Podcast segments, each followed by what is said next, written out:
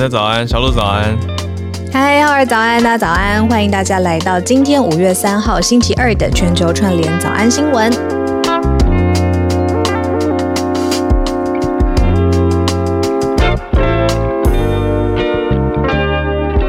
好，回来了，回来了，回来上班了，大家。开工不忧郁哦，大家加油！没错，昨天还有很可爱的听友，他说、怎么办？今天昨天没有全球串联早安新闻，他就做菜的时候没有东西配。想说，原来喜欢在做菜的时候配我们的早安新闻。我想，我就想到说，大家的收听情境是不是都不尽相同？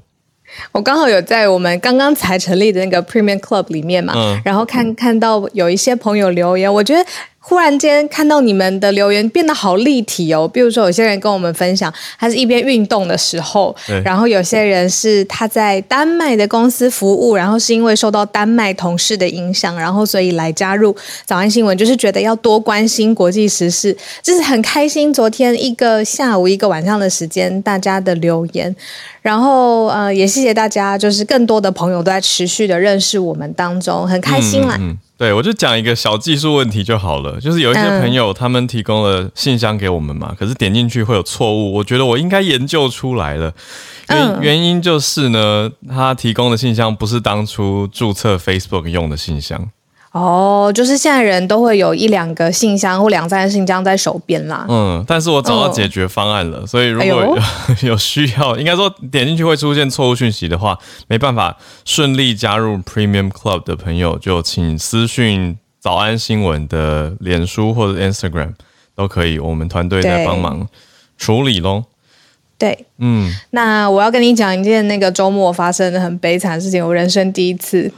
怎么了？我我就是周末在洗衣服嘛，因为终于就是有有时间，然后要处理一下家务什么的听早。安新闻的重播吗？就那我会很开心，没有很悲惨，这样听大家上来串联。啊，怎么了？然后我以为我衣服已经洗好，要打开那个衣服，呃，不是洗衣机的门的那一刹那，嗯我还真的打开了哦，然后那个里面的水全部就是冲出来，喂喂喂，有这么多的水，我的洗衣机故障了啦。哦，你说对，打开的时候没有自动暂停，它没有，它就是水从不全部从里面，就是把我家客厅淹的啪，完全都是，你知道那个天哪地理位置。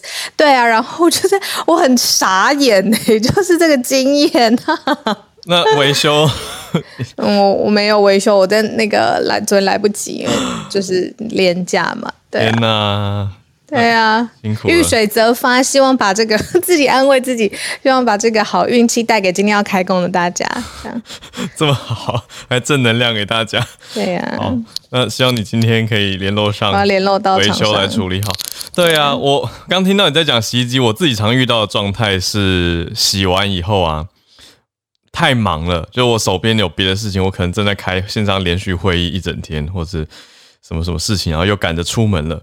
然后我就忘记我有洗衣服，然后呢？然后衣服就可能会放到隔天。但不是洗脱烘的同同一个吗？是啊，是啊，可是可是它哦它还是不能一整坨一直停在里面啊。哦那我呃放到隔天还算好的，因为放到隔天有时候打开发现说嗯还可以，然后就赶快晾起来，就嗯就还 OK，虽然有点放过久了，因为这个湿气浸泡在里面不是很好嘛。那我遇到最夸张的是洗完以后隔了有没有个三天呐、然后我才想到，或者打开要洗下一批的时候，发现哎前一批在里面，然后这种时候大家要知道浩尔是很忙的，通常就会被骂。太太然后非常的不开心。我我我就会乖乖的再洗一次，哦 或就再洗一次，假装没有发生这件事，就跟新一批一起洗。的确是一批要重新洗的衣服了。对，就是旧的对就当做没有洗过，就再来一次吧。就想说，人生本来就是要继续往前看呐、一直回头过去的悔恨有什么帮助呢？我们要往这也是前正能量，看，要往前，我们要继续往前。看。对，重新洗完又是跟新的一样了。因为我记得我们年纪比较小的时候不会有这个想法，是因为那个时候小的时候还没有那么多悔恨，到了一定年纪的时候悔恨非常多的时候呢，就只能靠这个精神力撑下去，否则怎么办？不要说破，再说都是泪。然后一早的一早的，对对对，精神力撑过陪大家一起开工啊！好，好，希望大家都有一个愉快的连假。好啦，我们来整理一下今天的重点时事新闻。每次聊这种就聊天室特别热闹，大家是很有共鸣。好，我等下再来看聊天室哦。我们现在整理一下国际上重大的事情。好，刚过去这个周末呢，嗯，有发生一些些事情，那整理了几题来跟大家分享。第一题是美国的消息，美国总统拜登他在白宫的记者协会晚宴嘛，这个是美国每年的盛事，嗯，在白宫都会举办记者协会的大会上面呢，拜登难难得，我觉得他蛮难得的，大吐槽了许多人，嗯，就有人说，哎，他又酸川普啊，又讲谁谁谁的，很难得。我们待会来看一下。那第二则呢？哦，他也他也讲到普丁哦，他说酸川普呛川普也酸到普丁。第二则则是欧盟的反垄断机构调查最新盯上的目标是蛮多人可能都有在用的，尤其我们的 Clubhouse 最早就是从苹果手机开始嘛，所以许多元老级听友应该也都是 Apple users。盯上了什么呢？就是 Apple Pay。好，Apple Pay 怎么了呢？那跟反垄断有什么关系？难道说他又做的太大了吗？霸占了市场吗？好，那我们来到第三题，则是跟台湾有关哦，是美国的一个投资风环境风险，应该说投资的整体风险评估里面呢，台湾被评为全球第三。好，那地缘政治当然一定是很大的因素，我们待会看更多细节。最后呢，第四题则是日本跟算乌俄相关了。就许多人都在制，许多国家都在制裁俄国的能源嘛，就不要给俄国的天然气啊跟石油太多的发展空间跟机会。但是日本在这个方面却没有中断跟俄国的合作，还要继续在俄国的西伯利亚领土开发天然气。那新消息也出来了，大家有什么观感跟想法呢？我们一起来看哦。我觉得有意思的是，刚好连续上个礼拜一题，上个礼拜我们不是有讲到一题是德国。出访这次出访亚洲国家第一个第一站点不选择中国，而是跟日本。但是大家当时就说：“哎，好像有不一样哦。”但是现在看到这一题，又会觉得：“哎，能源方面，日本还是跟俄国走得很近呢，有不同的考量点。”我们待会一起来了解一下。好，我们就先从拜登的白宫记者会晚宴好了。这个好特殊，好，很少看到拜登这么。这么直白讲话吗？我们先讲一下那个白宫记者协会晚宴，它的举办的传统跟意义是什么？每一年呢，按照惯例，白宫呢，他会邀请啊，在记协里面的所有的记者来到白宫吃晚宴。那这个意义呢，是美国总统要上台娱乐在台下观看的记者。我每年都很爱看。对，然后那过去其实也会呃呃。邀请就是当红的脱口秀演员，你记不记得这个在 Barack Obama 在任的时候，T M P L 有一个 Angry Translator，记得。对他那个时候呢，呃，因为 Barack Obama 他自己舞台功力也非常好，他讲话有很长的停顿，所以每一年都很好笑。然后那个其实就是也会引发很多很多政治圈然后脱口秀圈的一些话题。那因为疫情的关系呢，两年这个白宫记协晚宴就是停办了。那现在终于就是呃，在美国呃节奏啊日常生活恢复正轨的时候，这个晚宴呢重新再举行，那就是呃拜任。拜登总统在任的时候嘛，那今年邀请来的脱口秀呢的的主持人是 Trevor Noah，然后不止他，就是当然舞台风格很很有魅力之外呢，拜登他自己也蛮酸的。例如说呢，他说这是六年来第一次有美国总统站上白宫祭血晚宴，大家一听都是不可能嘛，怎么会呢？因为之前川普明明就在啊，只不过疫情停了两年。那他的言下之意就是说呢，其实呃。他在抨击这个川普不是真正的总统啦，然后呢，他有在跟那个 Trevor Noah 说，就是 Trevor 每次都这样叫他。真正的好处是呢，你现在可以大力抨击美国总统，不被呃不要不会被抓去关，不像你在莫斯科一样，所以他就是在他的这个演讲的里面呢，埋了很多的这种梗，然后有酸普京，有酸川普等等。那的确像刚浩尔讲的，就是说这个不是就是拜登他之前啊，我们在镜头前面看到他主要的风格。可是白宫记协晚宴他这一天特别的地方，就是他是倒过来的。之前所有的这个媒体记者都要追着你说白宫的新闻秘书发言人，但是这一天是要致。进呃新闻自由，然后新闻记者伦理他们辛苦的采访，所以通常美国总统也会跳出他们自己的舒适圈，就是娱乐在台下的人，然后让所有的人开开心心啦。嗯嗯，有我很喜欢，这是为什么？因为很彰显新闻自由这件事情，而且难得会有一个比较轻松的。晚上就是这些记者朋友们不用 不用发稿，而且可以坐在台下享受这个政府单位或者是美国官方，特别你看总统来讲一些轻松有趣的放松的感觉啦。我觉得这是一个美国文化上我自己还蛮喜欢的 的面相。那刚刚讲到说川普不是川普啊。拜登比较特别的原因是之前没有展露过这一面呢，很大的原因也是疫情，因为疫情的关系，其实这个年度的晚宴停办了两届，所以去年没有办，前年没有办，那前年就是拜登上任的那一年啊，他选上的那一年，所以意思就是这是他第一次在白宫记者协会晚宴上以总统的身份来上演单口喜剧来娱乐大家。好，有兴趣的大家可以再去细看一下。蛮有趣的，对，可是一方面看了这个有趣啦，就是他他拿自己的低民调来自嘲嘛，所以很多人就会觉得哦，可以自嘲，蛮有风度的，哦，可以可以的，嗯，然后就有讲到川普啊，讲到普丁啊等等，可是更多人应该心里面想的就是，那你在这边耍嘴皮子，对不对？就是希望不要只是 lip service 啦。就是好像讲讲讲很开心，但还是希望可以有实际的作为嘛。但是我觉得有时候能讲，它就是一个精神跟态度的展现了啦。对啦，美国脱口秀文化是蛮独树一格的。我是不知道，嗯，哎，我知道有很多英国的人在看脱口秀的时候，也会觉得说那个笑点啊，然后节奏啊，跟美式的这个脱口秀的文化不一样。我觉得每个人的呃每个国家文化的笑点也是，你知道有当地的精神。那至少自己美国这些晚宴。来说的话，这反正就是一个传统，大家开心一下，这样。嗯嗯嗯嗯，对啊，没错。好，那我们来到下一题，看到欧盟这边的消息，欧盟对科技巨擘其实一直都有在紧盯嘛，都有在一些关注。可是现在新的目标，之前大家常在讲 Google 啊等等，现在新的目标呢是 Apple Pay。嗯，就是所有苹果手机比较新形态的，几乎都适用的苹果行动支付系统。就欧盟调查以后就说到了，是用指控的方式哦，讲到说苹果的公司阻止其他对手来使用 Apple Pay，算是一种托拉斯。嗯嗯嗯嗯，在垄断的这个定义上面呢，欧盟其实对这些呃巨科技巨头公司踩得很严。嗯，那过去其实一直都很在意，就是在垄断之下，一是反竞争嘛，就是没有办法让其他你说中小企业继续长大，变成更大的科技公司。再来就是他们等于是掌握了。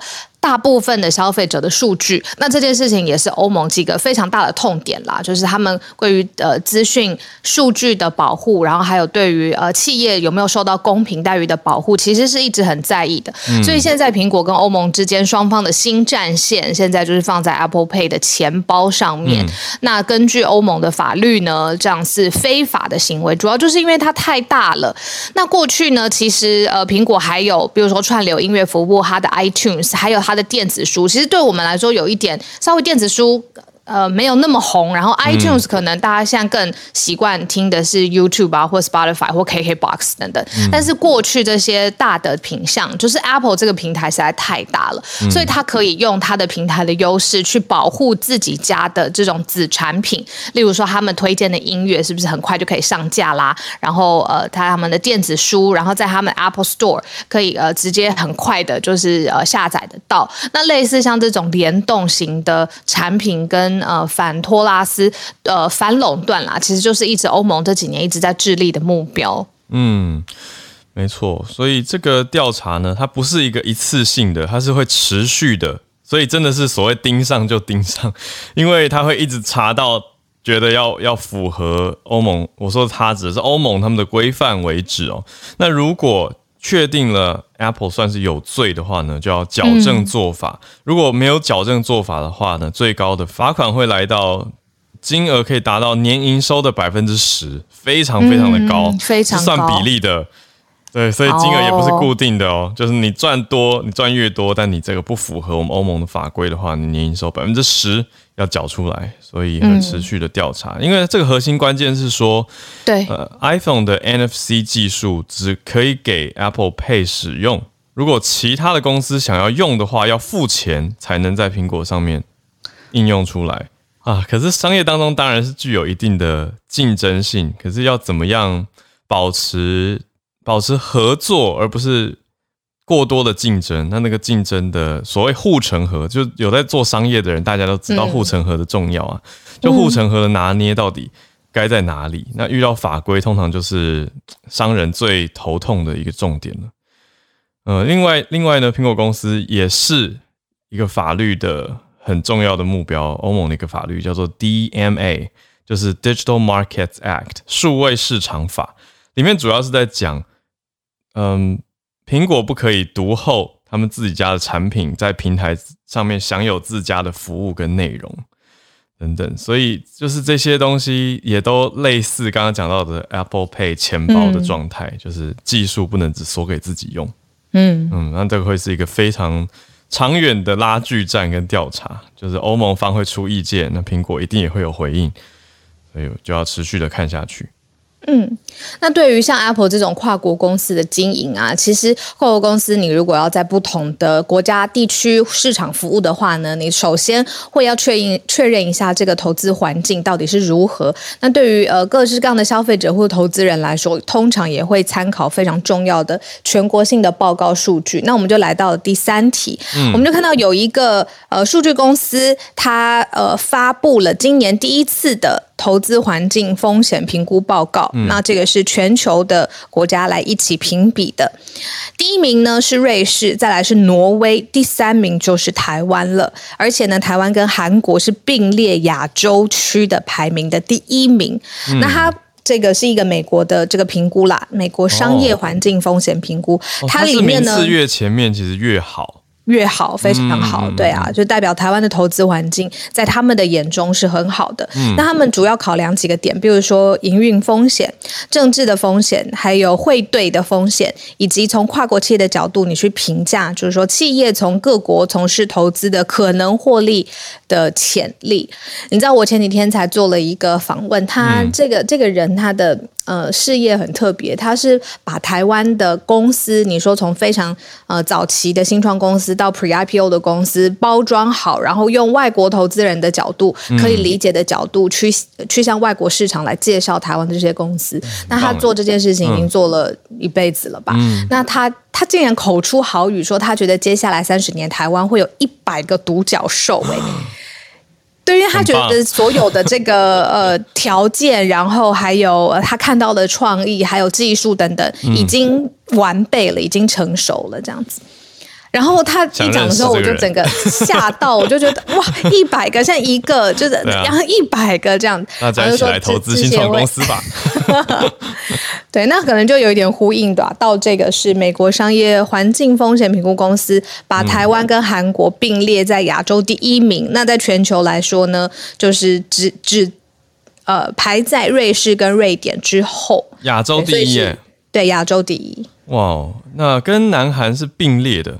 跟南韩同名次，right？我我一开始是想错了啊，我就想成说是哎风险是不是过高等等等。可是其实综合来说啊，这个整体的评估是名次越前面越好，而且台湾是比之前进步哦。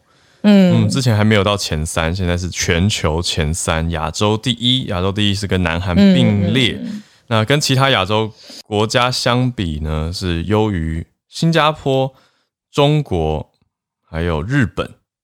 哇哦，这个我我其实蛮意外的，因为我我刚刚听下来，本来本来会以为说我们地缘政治风险的确是高啊，对，所以来看一下一些指标吧。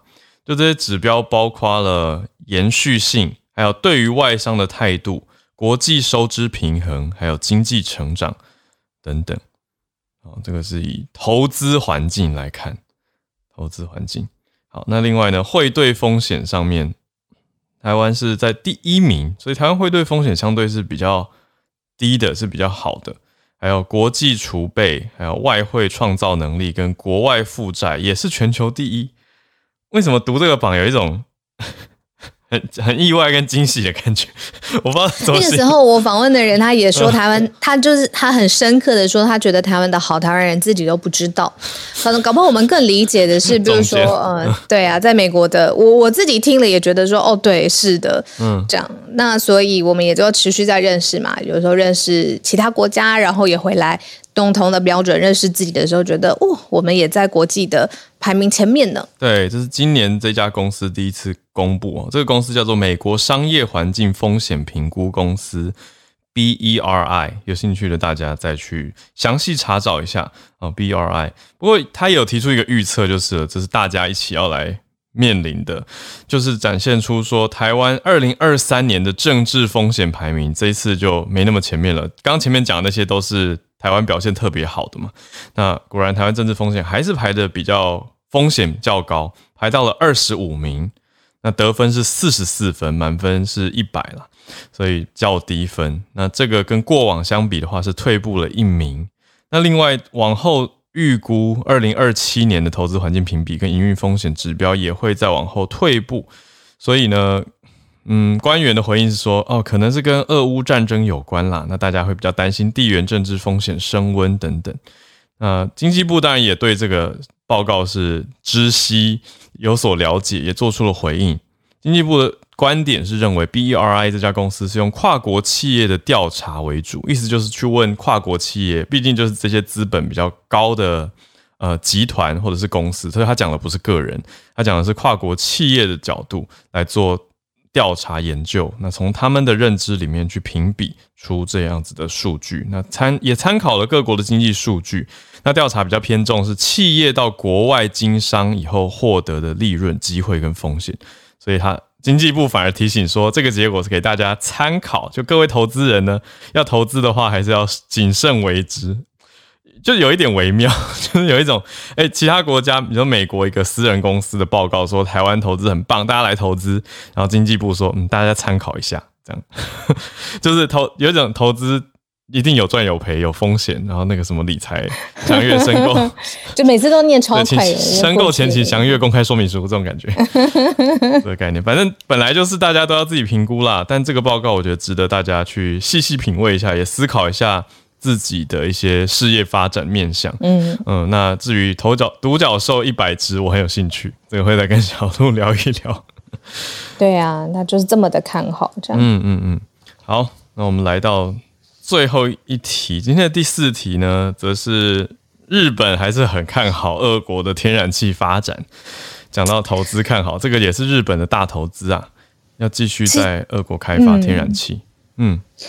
其实有一点意外啦，因为之前你说整个印太啊战略里头，或者是整个国际情势上面，日本是在物资上啊，或在嗯你说几几位议员的表态上面，其实是倾向乌克兰的。嗯，但是呢，在开发这种大的天然气项目，最新的这个消息是呢，呃，西方的制裁是一回事情，接下来日本还是要仰赖。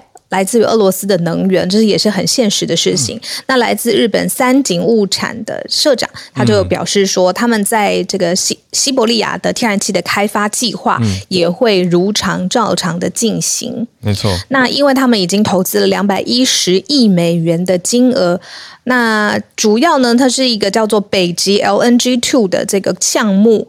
呃，那到底会不会是照常运行？就被记者问到了嘛？那结果官方就是代表出来是正式的说，呃，西方制裁是一回事情，但是能源开采这个计划钱都已经投注下去了，所以会一如往常。那华盛顿邮报也就报道了说，这个项目呢，主要是要在西伯利亚他们开采的天然气要进行异化的这个动作。我刚刚说什么？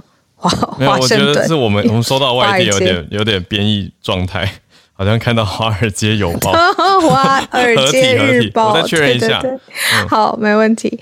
呃，是来自呃西伯利亚，它里面要把这个天然气进行液化的这个动作，然后再呃运往像中国或者是日本或者是东亚其他国家的用户。那三井物产呢？刚才有说这个是呃一个日本政府领导的项目，跟其他日本的财团还拥有百分之十的股份。所以你看这么大的金额开采，又面对。国家级的这个客户，那所以现在西方制裁是一回事情，日本的这个项目会持续进行。嗯，对，所以意思就是主要还是政府在领导，但是开放让其他财团加上包括三井占百分之十，所以其他大多的大宗都还是政府的经费啦。那整体来看下来，就是日本意思就是日本政府还是在继续跟俄国。合作开发天然气，那这个开发的利益当然就是由俄国跟日本一起享有了，所以这个大家看在眼里就觉得，哎，你到底有没有要加入制裁呢？还是说继续一起去开发？这这个就就没有跟大家的制裁脚步没有加进去啊？对，可是同时又会想到说，你看日本的。呃，这个是三井物产的社长，他直接在记者会上公开的说法，他说主要的考量还是日本还有全世界未来对于这个北极 LNG，也就是这一个开发项目、开发专案的需求。他意思是说，我们是在看需求的，就是大家需要这个天然气，所以我们会继续这个项目。他说，不然的话，世界的能源平衡会被破坏或崩坏，或者是陷入短缺。哇，这样 讲的这么严重，那实际上大家看一下，日本到底有多少的天然气是仰赖现在在俄国库页岛的 LNG 呢？将近百分之十，所以日本将近百分之十的天然气是来自现在他们就在加强开采的 LNG two 跟 LNG，这是两个不同的专案啦。那三井物产在 LNG 里面占了百分之十二点五，那是更高的股份。那他的社长的发言就很清楚的讲到说，跟欧洲国家想要降低对俄罗斯能源的依赖是相反的，日本反而是希望借由支持俄国建设中的制造中的建设来增强对呃来自俄国的 LNG 供应，所以就是完全不一样的逻辑，意思就是俄国也没有要寻求其他的天然气能源，或者说它附近周遭国家是不是也不变，还是说跟中国相比？跟俄国合作天然气是一个风险较低的选择呢？这些我觉得都是蛮合理的理解啦，就试着去理解三井的社长在想什么，跟讲出这样的话的想法。那我当然是这是我的推估，那我也希望听友也许可以补不同的角度给我们，或者分享到社团，我觉得都很不错。那同。追溯一下这个案件，LNG Two 的话呢，普丁是一九年的六月跟当时的日本首相安倍晋三在大阪签约的。嗯，那当时三井物产当然也有出席啦，也同意来投资北极 LNG Two 这个项目。那总共开发的金额是非常高的，相当于十七点一欧，十七点一亿欧元。换算的美元的话是十八亿美元，这个是去年十一月日本政府公布的，透过国际协力银行来同意的融资计划。所以可以看到三井物产的立场就在这边非常非常的鲜明。可是另外一个很有名的能源集团是法国，也是投资者，它叫做呃达道达尔嘛，就 Total Total 就 Total 的这个字啊，Total 呃 Energies，那它的。概念就不太一样，它这边就是俄罗斯的独立天然气公司 Novatek 占百分之二十啊，那持有北极 LNG two 的百分之十等等。可是法国这边就说，他法国上个礼拜已经说这个专案亏损，这个专案的损失投资损失已经达到四十一亿美元了，所以他们在分析的时候就觉得很难在制裁的状况下建造完成，不会再投入更多资本，所以 Total。的角度就是我们不要再 push 了，就是先维持现况。可是三井的意思就是我们要把它盖完，要把它开发完成。所以可以看出这个角力啦。那这个专案也不是各方的想法都一样，所以还会有很多的拉扯持续。我们也可以再继续慢新闻追踪。好，时间来到八点三十二分。我在 Premium Club 里面呢，听到大家有时候前面半小时是你知道有点恍惚，然后慢慢醒过来。但八点三十二分的时候呢，比如说我们开始串联的时候，就给他们一个 Q，说哦，现在真的要起床了，或者真的要出门了。好，现在就是那个时间喽，八点三十二分，大家上来串联了，可以就是醒过来，然后祝福大家今天出门上班或上学，或者是执行任何你想要做的事情都很顺利。没错，没错，这是 有报时功能的节目。好，来看看大家关注的题目，欢迎举手，新朋友也可以来哦。来，我们 Clubhouse Life 这边举手，来把你关注的消息关键字写在你的 bio 介绍栏就可以了。邀请了猪猪，虽然今天不是礼拜五，但是我看到猪猪热情的举手，来关心一下北京的消息。猪猪早安。Hello，哈维早安，小鹿早安，大家好久不见哦。呃，接下来消息，大家关心一下这个北边的邻国啊，中国。呃，中国现在疫情啊，很很这个起伏很大啊。这个世界上其他国家都逐步步入正常，呃，中国好像是又回到了两年前那个样子。而现在因为北京呃，就是也有确诊的病例，尤其集中在朝阳区，呃，所以根据呃，就是现在北京市政府的消息啊，要在五。五月五日啊，五月五日应该就是礼拜四哈，呃，要在五月五日之前在朝阳区进行三轮大规模的核酸检测啊，是整整三轮哦，不是一轮哦。然后朝阳区呃，它的人口常住人口有三百四十四万啊，这个是可是不是一个很小的数字，所以也就是说，他要在 接下来的几天之内啊，要做这个将近一千万份的这个核酸啊，这也是一笔很大的开销，呃，有点像上海在将近。呃，六个星期以前，疫情刚刚开始的时候的那个样子，嗯，呃，所以这个呃，因为他排做核酸，你得去排队嘛，啊，排队的话就可能互相交叉感染啊，就可能弄巧成拙，呃，看来这个模式很有可能要在北京啊重复上演。啊，另外再补充一下关于上海的疫情，呃，上海现在有一部分开放啊，但是结果一部分开放之后，开放区域啊，这个礼拜一的时候又多出来了五十八个确诊病例，呃，结果现在又这个开放，呃，不知道会不会又被取消。呃，另外就是今天还闹出一个特别大的乌龙啊，上海的一个福利院啊，叫长征福利院，有一个老人他被就是他可能只是呃身体不太好，结果就被当成尸体给送。到给送叫殡仪馆的人把他给拉走，啊，结果殡仪馆的人一检查，福利院是是安养院的意思是吗？对，应该就是啊老人院吧。哦，理理解，打断你了。嗯，啊，没事没事。呃，然后结果就呃引起轩然大波啊！现在这条消息已经被证明是真实的，因为连政府都出来说要进行调查了啊！就是发生呃令如此啼笑皆非的事情啊！现在这个上海真的非常多的怪象，呃，真不知道这个国家是怎么了啊！这个。消息就是这样，感谢大家，谢谢猪猪。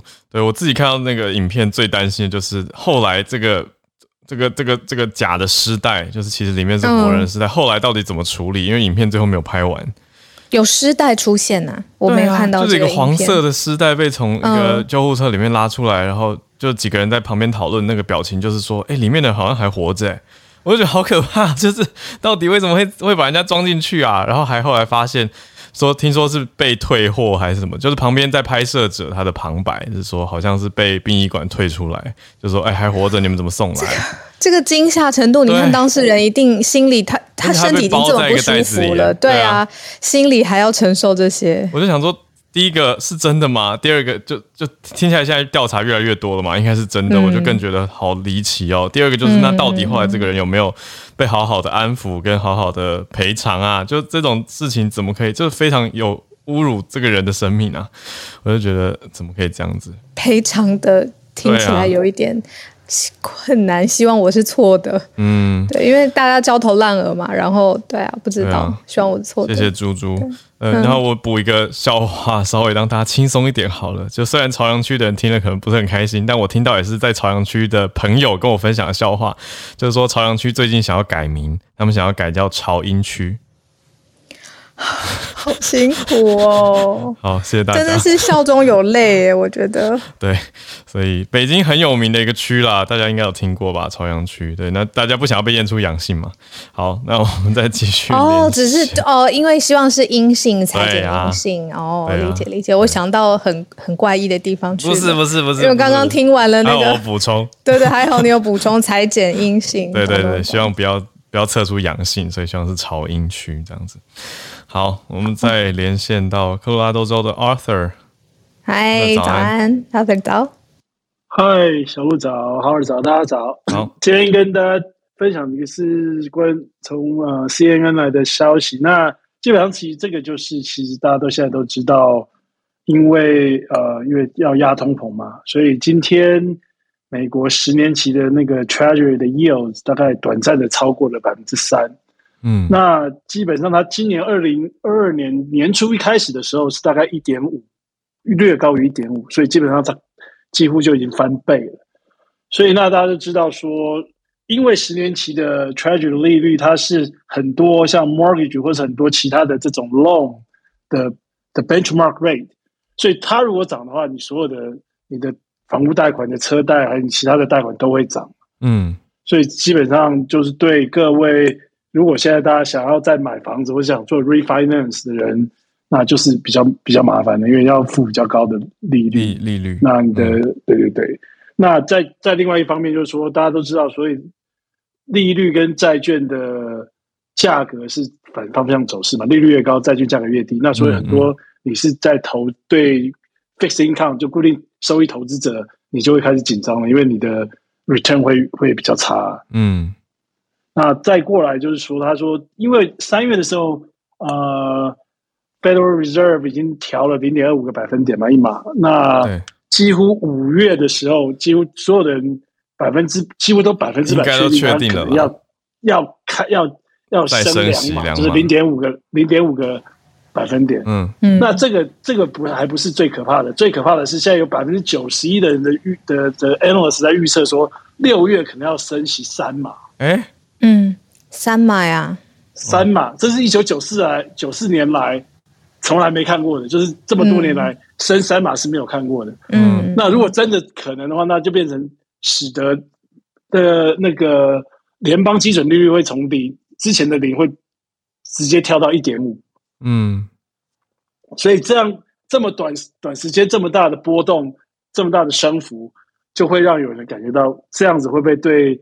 整个美国经经济跟股市带来太大的冲击，会造成美国从本来是经济扩张转而到经济衰退，变成 recession 的情况。嗯，那因为要强力打击通膨，所以这个看起来好像是是势在必行的一个措施。嗯，那就会让大家觉得对未来美国的经济前景有一点有一点害怕。所以上礼拜五花那个经。那个股市就道琼就跌了九百多点，快一千点嘛。嗯，那今天稍微好一点，不过这种情况在如果是趋势不变的话，我想可能对整个美国经济还有对美国的股市可能状况发展是不是那么乐观的？嗯，那以上跟大家分享，谢谢。嗯，三马真的很少听到，可能那个时候我们也还没有，比如说特别了解美国的经济，嗯，就是对于升息对它的影响这样子。谢谢 Arthur 上来。对，而且持续还会，就是呃，联准会还持续要缩表，那就要继续看下去。那投资人就在看说，哇，年底前是不是还会再升息？就是 Arthur 刚刚讲到的，那当然对整体的环境当然会有影响。好，谢谢 Arthur。好，那我们继续连线到花莲的叶老师，老师早安。早，哈尔早，小鹿早，早安。啊，今天跟大家分享的这个新闻，不晓得多少人昨天有注意到哈。它事实上他是那个我们中研院的研究发现，嗯，那是全世界第一个可以说是改写教科书的发现，就是发现说斑马鱼的表皮细胞在就是在快速分裂的时候呢，它的这个基因体。没有先合成就可以进行分裂。那他们把它叫做无合成分裂。那可能需要大家回忆一下这个中学的时候的这个生物学。嗯，就是我们中学的时候学到细胞分裂，都知道说细胞分裂分成两种，一种是一般的，我们叫做有丝分裂。嗯，那另外一种是就是产生生殖细胞的所谓的减数分裂。嗯。那不论是细胞分裂或者有啊，不论是有丝分裂或者是减数分裂呢，其实在进行分裂之前，它的基因体会先复制成那个原来的两倍，嗯，然后再进行分裂。那有丝分裂的话，它是接下来就是它进行一次分裂，所以就是基因体会恢复到原来的那个原来的倍数，就是本来两倍，那变成一倍。嗯，然后减数分裂的话呢，它会分裂两次，也就是说呢，分裂出来的四个细胞，它的这个呃基因体是原来的一半。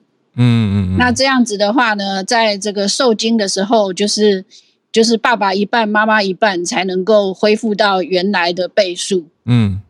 但是他们现在就是说，中研院的科学家他们发现说呢，因为斑马鱼在一定的时期，就是它的小时候哈。那个有一段时期长得很快，那体表的面积呢需要快速的增加，结果呢，他们就观察到说，它的表皮细胞呢，那个在没有基因体没有复制的状况下，就可以一个细胞可以分裂两次，产生四个细胞。嗯，那这样子的话呢，这四个细胞它里面的基因体就不是完整的。哇哦。对，就是它只有一部分的基因体。那当然就是说，表皮细胞其实很容易脱落。像我们人类，其实每天你可能 对，就是皮屑就是表皮细胞脱落下来的。那所以就是说，这些细胞其实并。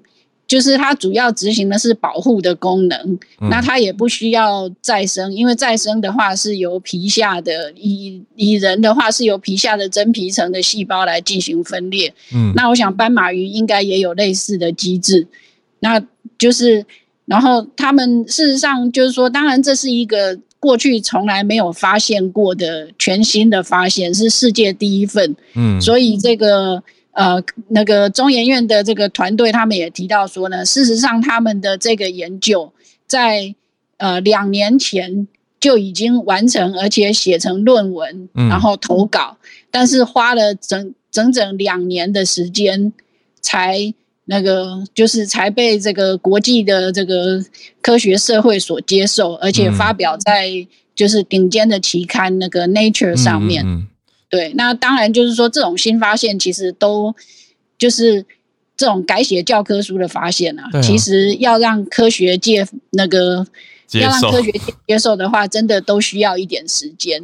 这个我们在过去也有很多例子。但是这是非常有趣的发现，所以想说跟大家分享一下这样子。对，老师刚刚分享，我国中生物课回忆都回来了。我记得以前还要去算那个细胞数量，还会考。对啊，那现在等于是有了这个新发现以后，课本很有可能就要多加一段，写出说根据中研院的团队发现，斑马鱼会有无合成分裂，这个很特别。对对对，哇哦，谢谢老师。长知识，每次老师的分享。对，这个也很新，中研院强大的研究，就无 DNA 复制，就只有细胞增生，就快速的增生，很有趣。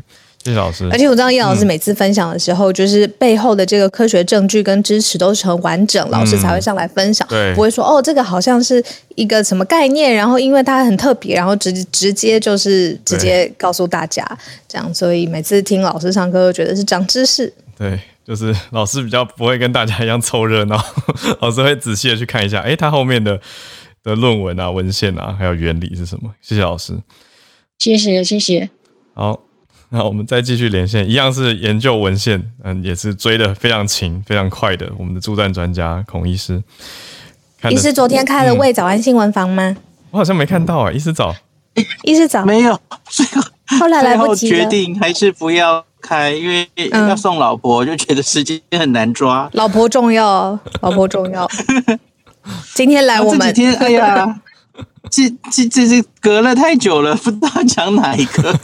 我我觉得讲一个，我觉得这几天里面比较重要的哦，因为星期五我们每一个星期五，罗伊军都会把一整周的案例整理，跟大家分析一下哦。嗯，那那我觉得里面有一个最重要的，就是他整理到目前为止已经六万，累积六万案例哦。嗯，现在现在每天是破都破万，那个速度会越来越增加哦。可是到上礼拜五为止，就是台湾的前。今年以来的六万奥密克戎的案例，然后分年龄，然后看它的中重症的比例，到上礼拜大概是接近两百个中重症哦，然后八例死亡。我看这几天好像有已经破十了哦，死亡的案例我觉得会越来越累积，因为中重症走到后面可能会死亡嘛哦，那个所以死亡是延迟指标，现在看。我看陈建仁前副总统有说，台湾的致死率目前很低很低，比你们还低。可是大家不要高兴太早了哈，嗯，因为因为本来死亡就可能发生在后面嘛哦。可是现在看起来当然还好哦。那从那个年龄分布，我有几个发现想跟大家解读一下哈。那目前台湾的这些所有的案例，很明显年龄层是非常年轻的，嗯，在五十岁以下。的案例哈，大概占了八成。哇，然后五六十岁以上大概只有两成，目前然后很少很少，嗯，可是这些老人家哈，六十岁以上大概两成，可是他占了重症的，目前的中重症比例占了八成，嗯，死亡案例也几乎占了八成哈，嗯。五五十岁以上七例，当然现在很很很少了。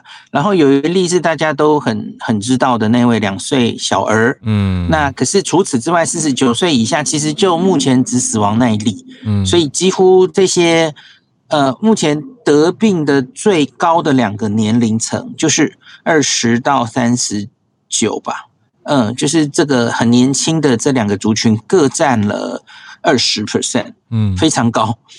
那所以就是在社会还是会走来走去的这些活动力很高的年轻人，目前是染疫最最多的族群哦。那他们几乎就中重症的比例非常低，然后目前是完全没有死亡。嗯，那可是当然我们偶尔都会看到一些每天的案例啊，对，每天的案例你会看到说什么？哎，怎么有个二十岁的女生打完三剂疫苗，怎么样怎么样，还是中重症等等的哈。那我要跟大家讲，不用。你新闻会强调这些，新闻每天就是要找一些东西来报嘛，哦，然后他就会放放这些案例。我觉得真的真的，大家真的不用太执着于或是惊吓于某某一些单一案例。我觉得像上礼拜五的这种大数据的东西，已经累积越来越多之后的东西，然后分析，嗯，像是我上礼拜五还抓到一个点哦，嗯。因为大家最近不是都非常担心儿童。对啊，那可是那上礼拜点儿童啊，小于九岁的儿童，嗯，应该是接近八千人确诊，八千哦，很高，你没有听错，其实很多哎，对啊，已经八千了，对对对，它是占全部染疫的人的十一 percent，非常多，这个很符合国外的观察，因为就是呃，国外甚至某一些国家这一波的奥密克戎哦，十岁以下的 decade。反而染疫的比例是最高的哦，就是到儿童很容易感染。那可是大家发现的的的发现，几乎就是这些人的确跟之前的变种株都一样，就是儿童重症的比例还是非常低哦，死亡也是凤毛麟角这样。嗯，我知道这几天好像又多了一个几几个月的吧？哦，嗯，那可是整个比例嘛，你看上礼拜五之前的。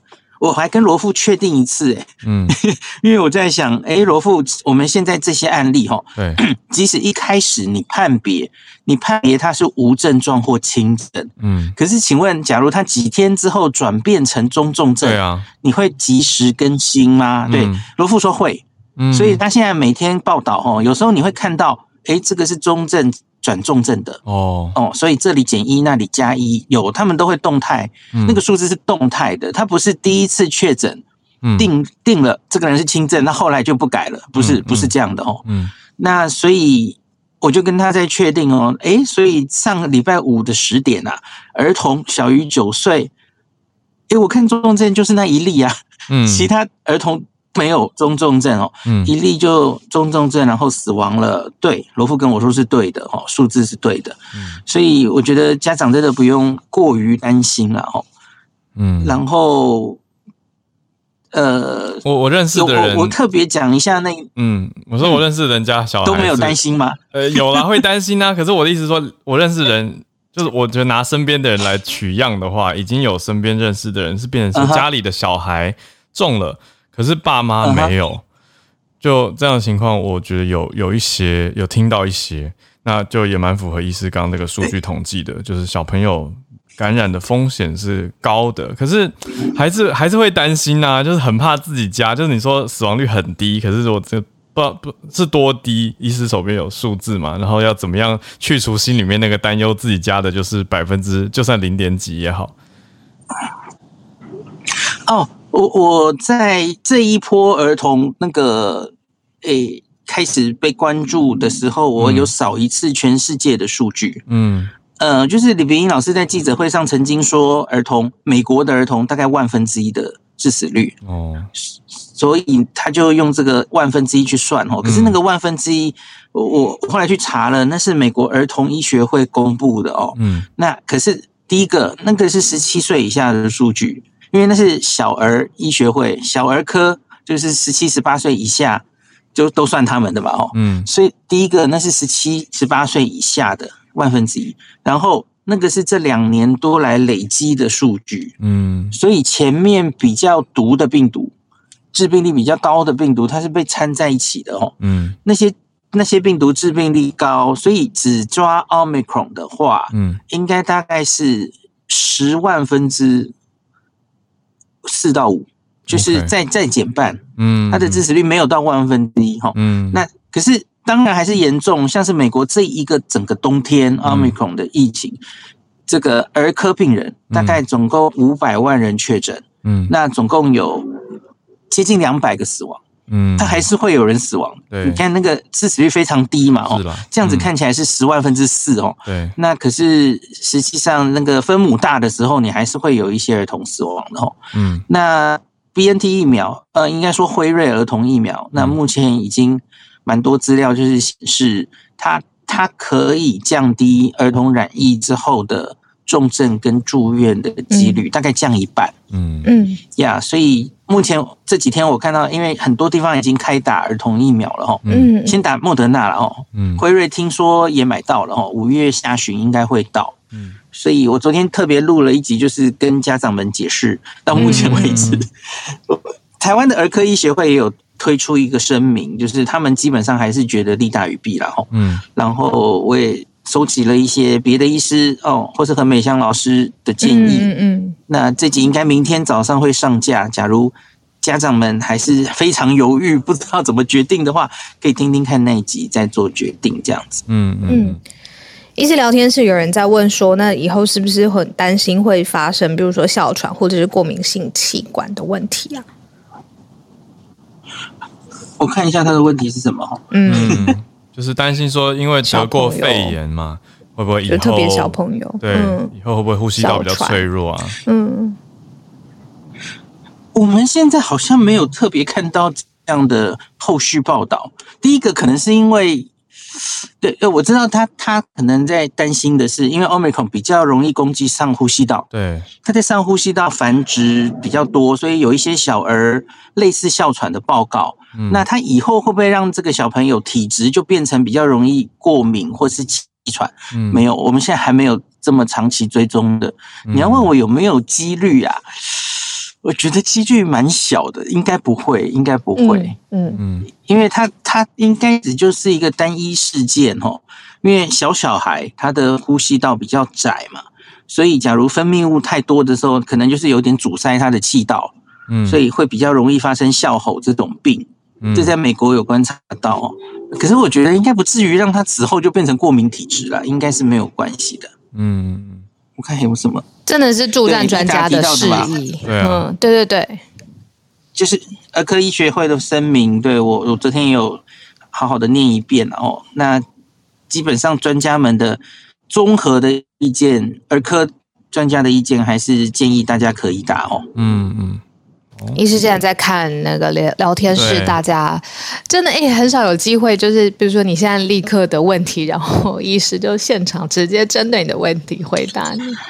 好，有很多人在问的就是高端有没有可能等到儿童？对，呃。可能不太行，因为据我了解，我我没有看到他们有往儿童做临床试验。哦，高端目前是做完了青少年的临床试验，然后报告应该已经都送了，可是我不是很确定为什么还没有。呃，他们可能想要等高端的团结试验过了，WHO 有好结果之后。那他再用免疫桥接把儿童也批准，嗯，原本希望是这样了哦，可是就是还在等团结试验，所以就卡在中间，嗯，那我没有看到他们往儿童做，所以这个大概很难等，大概等不太到。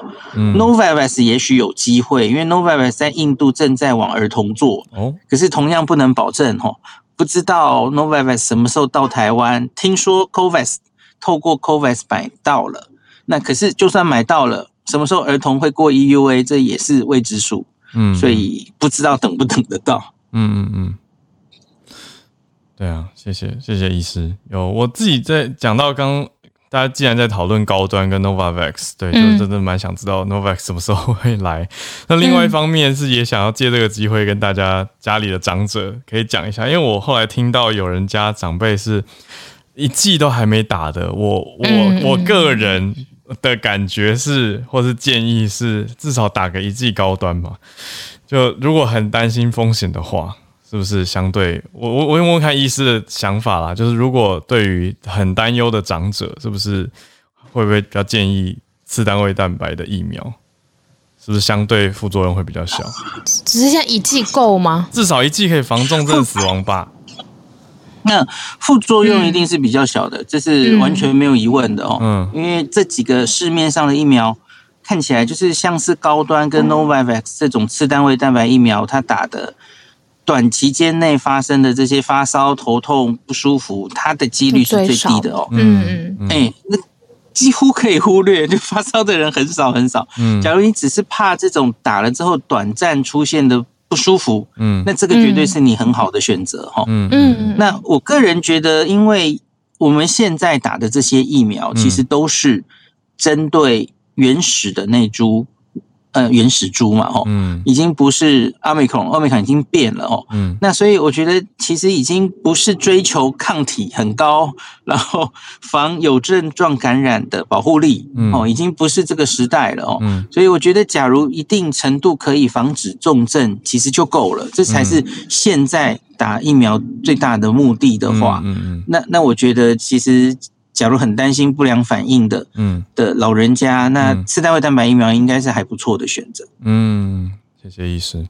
对啊，就给大家参考啦，就是我自己的推测想法，然后也参考医师的意见给大家听一听。但最终决定当然还是在自己身上，所以只是希望大家可以避免避免对不好的事情发生嘛，就还是有一个基础的保护，至少不要重症或者是更糟的情况。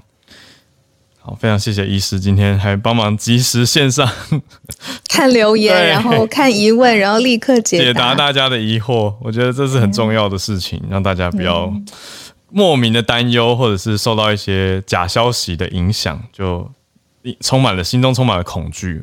那我们就是希望能够传递最新的解读跟知识，来让大家去比较能够客观理性的来看。但我觉得医师刚讲数字的时候，真的是很。很理性，就是跟大家讲的这些数字，数字就是统计出来是这个样子。对，那没有没有带大家有任何的情绪在里面，但重点是大家看的这个数字要有一些行动吧，有一些想法。好，谢谢大家。那我们今天的串联也来到了九点。对，所以就谢谢大家。那结尾呢，再跟没有听到的大家讲一下，有一些加入了 Premium Club 的朋友，如果没有收到通知，可能是信箱的状态啊，或者什么，你就在联络我们早安新闻的脸书或者是 Instagram，或者是 email。因为就是我看到有朋友在聊天室，Terry 把我们早安新闻团队的 email 贴出来了，是，所以就透过各种方式啦，我们团队会尽可能收到。如果第一时间没有回复。的话，就稍等我们一下，等我们尽快来处理。没错，就欢迎大家加入。那如果想要现在再加入的朋友，也都可以啊，都欢迎。我们会持续到这个 club 会营运到明年，至少到明年四月底。那就大家在一起来加油支持。那谢谢大家的支持跟鼓励啦。我们就继续努力。那明天早上礼拜三的八点，我们会继续跟大家串联在一起。嗯，然后最后想谢谢，就是昨天晚上四百多位吧朋友第一时间加入 Premium Club 的大家，就你们的留言我每一个都看了，然后我觉得。平常是看你们的头像，就会对你们的生活有的时候有一点想象，觉得很亲切啊，或者是你们来自的地方。但我第一次看到每一个人写了一段话的时候，我就会知道说，哦，原来我的工作其实也是很立体的，因为是陪伴你们在不同的城市、不同的状态。你说有人在做菜，有人在呃上班的途中，有人在运动，然后我就觉得我又有一个新的角度去看我们每天早上在这边八点钟做的事情。所以很谢谢你们，谢谢大家。好，那就先这样子啦，我们就明天早上八点再继续跟大家串联在一起。大家拜拜喽，祝大家有个美好的星期二，我们明天见。